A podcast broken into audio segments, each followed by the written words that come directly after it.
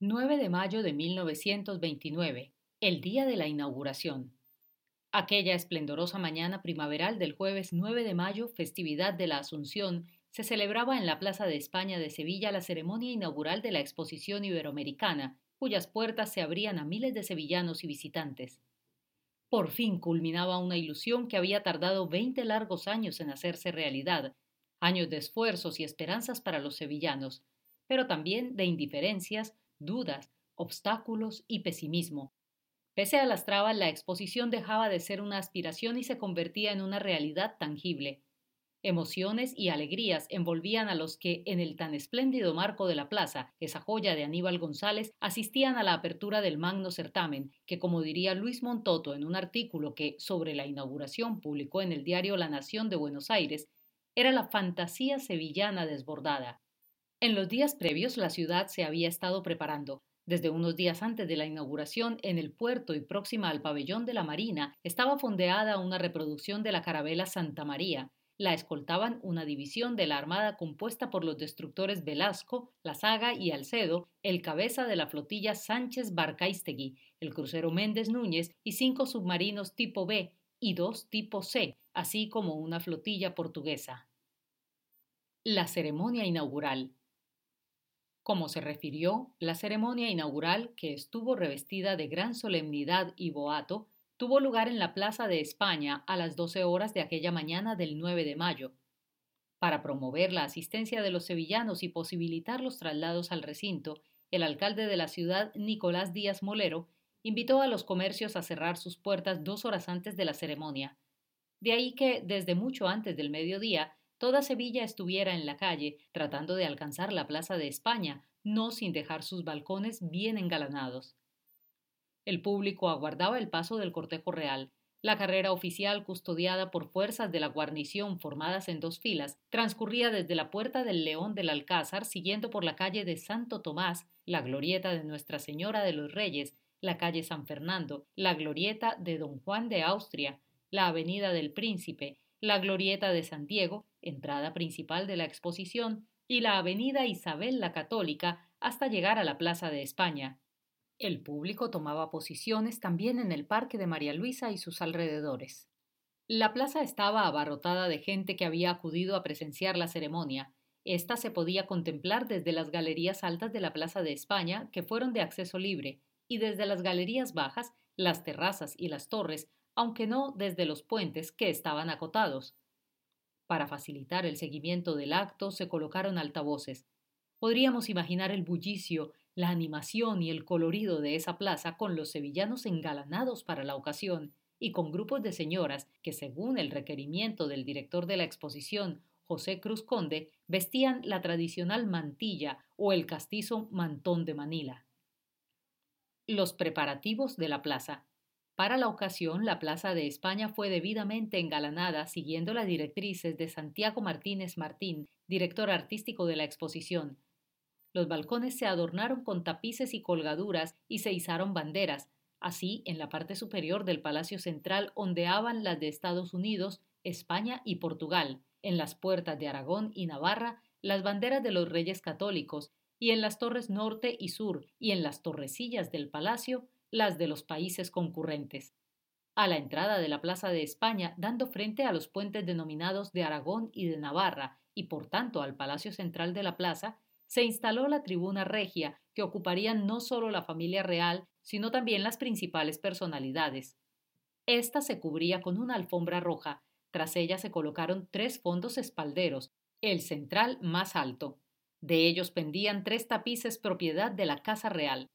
Sobre cuatro mástiles que se alzaban sobre los espalderos laterales ondeaban de izquierda a derecha las banderas de los Estados Unidos de América, España, Portugal y la de la Exposición Iberoamericana. En un plano inferior, a la derecha, había otro mástil en espera de que fuese izado el pendón carmesí de Castilla. Delante de la tribuna, en ambos extremos, tras una densa ornamentación floral, dos altos pebeteros escondían tres potentes altavoces amplificadores, otros seis se habían instalado en las partes altas de los edificios de la plaza para que el público pudiera seguir adecuadamente el desarrollo de la ceremonia. Para la ceremonia de bendición de la inauguración, frente a la tribuna y casi pegada a la gran fuente de la plaza, que ya tenía activos sus novedosos juegos de agua, se dispuso un sencillo altar con un crucifijo entre cuatro candelabros con sus velas encendidas. Frente a la tribuna formaba una compañía del regimiento de Soria con banderas y música, otras de aviación, somatenes armados y una columna de desembarco de la Marina portuguesa con banderín, a ambos lados de la tribuna aguardaban escuadrones de la Guardia Civil y de Seguridad. A izquierda y derecha de la tribuna regia se montaron sendas tribunas para las representaciones oficiales e invitados de honor pertenecientes a los más altos estamentos del país, la grandeza de España, la nobleza titulada, los maestrantes, el cuerpo diplomático, las grandes cruces. En la terraza de la portada principal del palacio se situaban los coros vascos con su bandera, la masa coral sevillana y las bandas municipales de Madrid y Sevilla, así como un grupo de aproximadamente 80 guitarristas. La llegada de la comitiva y las autoridades.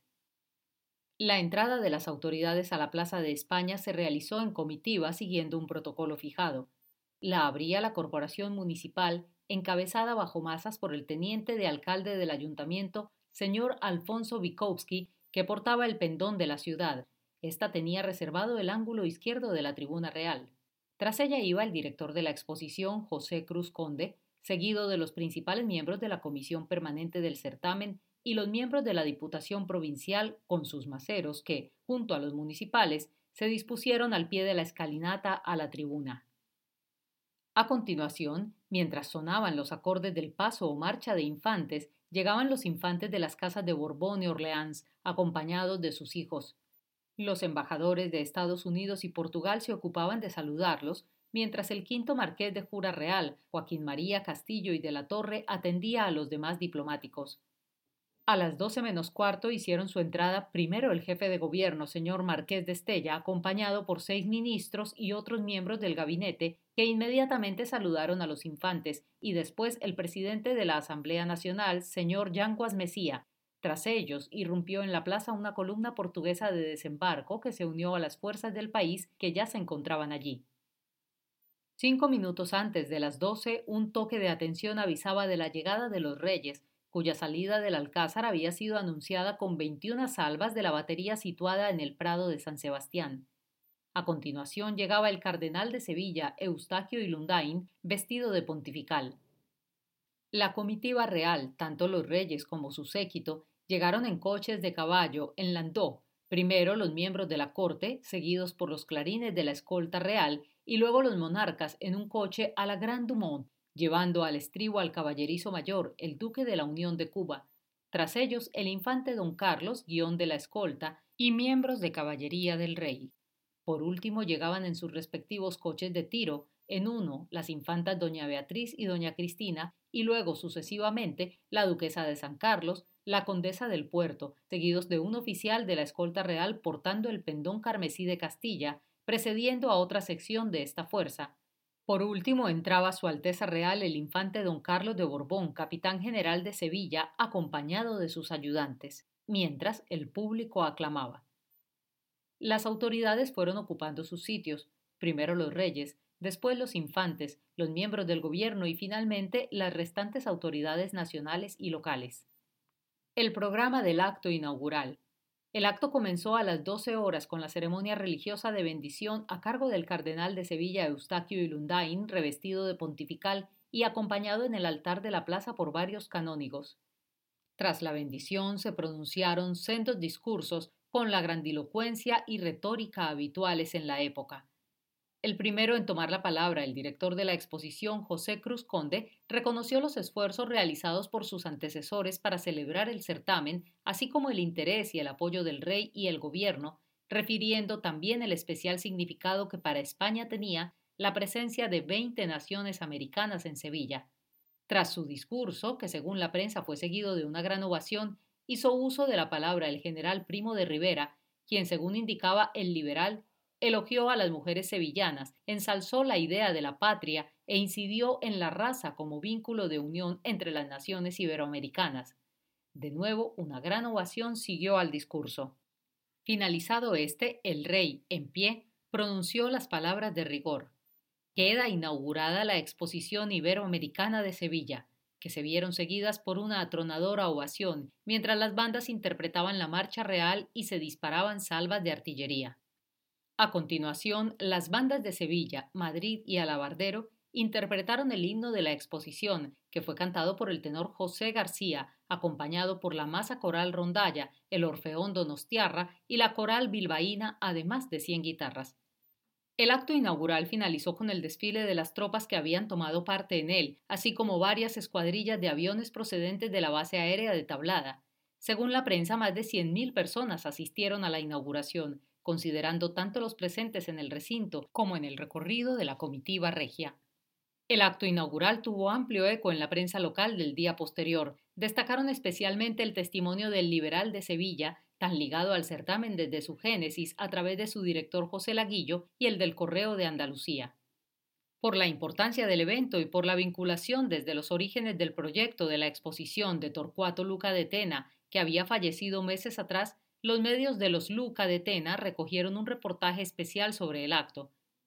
El 10 de mayo, no existiendo aún la edición sevillana de ABC, que arrancó en octubre de 1929, el diario ABC de Madrid sacó un número especial dedicado a la exposición con abundante información gráfica sobre la ceremonia inaugural.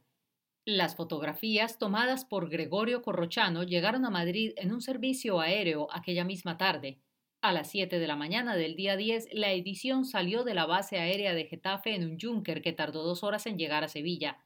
La edición se agotó rápidamente, así como una nueva edición que se puso a la venta. Durante varias semanas, como consecuencia de la apertura de la exposición iberoamericana, el nombre de la ciudad se prodigó en las primeras páginas de varios diarios europeos y americanos que habían enviado a corresponsales especiales para cubrir el evento. La ceremonia fue también recogida por los diarios internacionales de referencia como The Times y La Nación de Buenos Aires, así como una gran cantidad de rotativos de Cuba, México y Argentina, el tratamiento que la prensa internacional dio al evento era en realidad una velada propaganda del régimen primo riverista. Tras la ceremonia. Terminada la ceremonia, los reyes y su comitiva marcharon a un almuerzo en el Alcázar. Gran parte del público asistente a la inauguración se dispersó por la Plaza de España y el Parque de María Luisa. Fue aquella una tarde de visitas para los reyes que recorrieron las instalaciones oficiales de la Plaza de España, la Escuela Industrial, la sala de la Dirección General de Acción Social y Emigración, las del Descubrimiento de América, las de la Historia de Sevilla y la Casa Romántica. Después pasaron a visitar la exposición montada por el Ministerio de Instrucción Pública, la del Instituto Nacional de Previsión y la sala del Submarino Peral, la del Instituto Oceanográfico y la de las Confederaciones Hidrográficas. Más adelante pudieron ver las instalaciones de Montes, Minas e Instituto Geológico, donde se había instalado una fuente de mercurio. Para terminar su visita, se trasladaron al último sector de la Plaza de España visitando el Museo del Libro, donde se encontraba instalada la imprenta de Gutenberg y la Feria del Libro. Esa noche el comité de la exposición ofreció a los reyes una cena de gala en el casino de la exposición, a la que siguió la inauguración del Teatro de la Exposición con la comedia El Vergonzoso en Palacio, de Tirso de Molina.